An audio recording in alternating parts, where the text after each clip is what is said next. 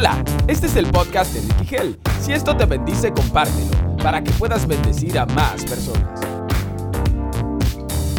¿Qué tal amigos? Bienvenidos al podcast de Ricky Hell. Hoy la segunda entrega de parábolas de los tiempos finales.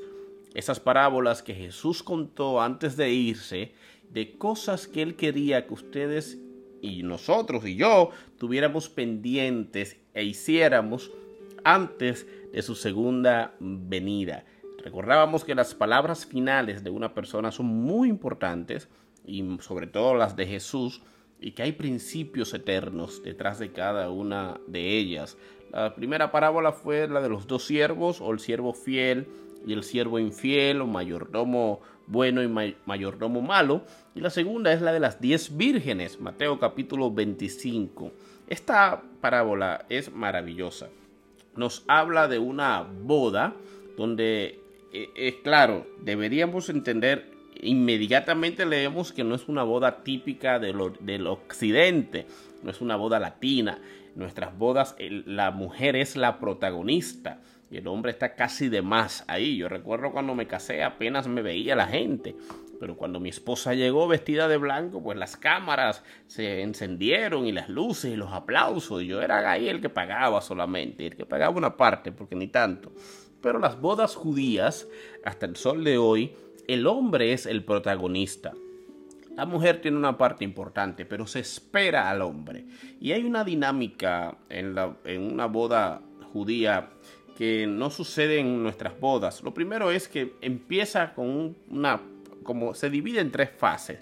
La primera fase es la promesa del matrimonio. Eso sucede cuando se enamoran las personas, el hombre le promete casarse a la mujer y ahí se hace un arreglo eh, con los padres de los, del hombre, de la mujer y se sella con un pago llamado la dote, donde el padre del novio se lo da al padre de la novia. Esos valores deberían recuperarse. Quizás yo gane algo en 30 años con mi hija. Lo segundo que pasa es la segunda fase, conocida como el desposorio, que es ya un intercambio público de votos y regalos entre la pareja y ahí se desposan legalmente. En esta condición estaba José y María. Es tan serio, claro, todavía no son casados totalmente, no pueden tener relaciones sexuales, no viven juntos, pero ya tienen una promesa de vivir para siempre y esta parte para romperla se necesita un divorcio. José y María se, se, encuentran en, en, esa situación y cuando José se entera que María está embarazada, como no tienen relaciones todavía porque no se puede, él entiende que ella le fue infiel y pensó en ese divorcio. Después de esta fase llega la tercera, que puede tomarse hasta un año, que es ya las fiestas de las bodas. Y se dice fiestas en plural, porque una boda judía, sobre todo en esa época, podía durar hasta una semana. El novio ah, eh, anunciaba su llegada, pero no necesariamente llegaba el mismo día, podía tardarse uno o dos días. Recuérdense que los viajes antes no eran exactos por la distancia, los barcos, etcétera pero cuando el novio llegaba ya lo estaba esperando el vecindario, el barrio, las familias, y venían unas jovencitas con lámparas y lo alumbraban si era de noche sobre todo, y entraban cantando eh, la llegada del novio al lugar donde se esperaba, y se hacía una fiesta de varios días.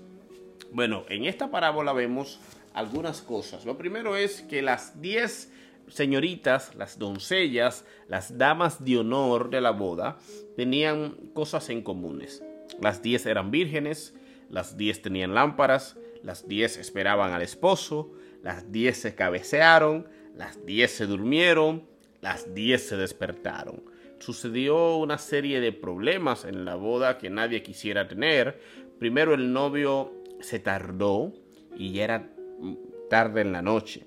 Segundo, las damas de honor se durmieron y sus lámparas ceremoniales estaban apagando. Tercero, la mitad de ellas vinieron sin aceite adicional y ya de madrugada o de noche era imposible ir a, buscar ese aceite. Llegó el novio, entró a la boda con las cinco que estaban con aceite suficiente, cerraron las puertas y las cinco señoritas, las cinco doncellas que esperaban, pues tuvieron que quedarse afuera. Aquí hay algunas enseñanzas maravillosas. Lo primero que vemos es que las diez vírgenes representan a la iglesia de Cristo. El número 10 en la Biblia es un número muy rico. Recuerde que 10 fueron los mandamientos, 10 varones eran necesarios para un juicio, vemos en Ruth capítulo 4, verso 2. El diezmo se saca de la, del 10, de la décima parte. El 10 era el mínimo requerido de personas para una reunión en una sinagoga y según Flavio Josefo, al menos 10 hombres debían reunirse para comer el cordero pascual. El 10 es tan importante que quizás por eso Abraham no quiso bajar de ese número cuando estaba regateando con el Señor allá en Génesis capítulo 18. El 10 habla de todos nosotros e indica que todos en algún momento vamos a dormir. Dormir es el descuido. Nos vamos a descuidar. Mi abuelo Luis Alberto Ger, Luis Alberto Gel predicaba con el tema Cuídate del descuido. En algún momento nos descuidaremos espiritualmente, vamos a cabecear y vamos a dormir. En medio de la espera de la venida de Cristo, nos vamos a cansar de esperar y quizás no estemos tan atentos. Eso nos pasa a todos. Nos descuidamos en la oración, nos descuidamos en la devoción, en congregarnos, en ejercer nuestros dones, en la lectura de la palabra, en el amor al prójimo. Nos puede pasar a todos. Sin embargo, hay algo que no puede faltarle a los que están en Cristo, que es el aceite. El aceite ha sido representado por muchas personas como un símbolo del Espíritu Santo. Te puedes descuidar en algún momento, pero no puedes, no puedes tener el riesgo de que te falte la presencia del Espíritu Santo, de tener una relación con Él. El Espíritu Santo es el que nos corrige, el que nos confronta, el que cuando estamos descuidados nos sacude, el que nos motiva cuando nos sentimos sin consuelo, el que nos abraza cuando lo necesitamos, es el que nos lleva a Cristo. El Espíritu Santo es primordial en nuestras vidas. Quizás por la falta de este, estas cinco señoritas no pudieron entrar a la boda. Sin el Espíritu Santo nosotros no entraremos a las bodas del Cordero, no seremos salvos. Así que la enseñanza es que en lo que esperamos al Señor estemos llenos del Espíritu Santo con nuestras lámparas encendidas. Termino leyendo Lucas capítulo 12, verso 35, que de otra forma quizás el Señor dijo esta parábola. Dice, estén ceñidos vuestros lomos y vuestras lámparas encendidas, y vosotros sed semejantes a hombres que aguardan a que su Señor regrese de las bodas, para cuando llegue y llame, le abran enseguida. Bienaventurados aquellos siervos a los cuales su Señor, cuando venga, halle velando.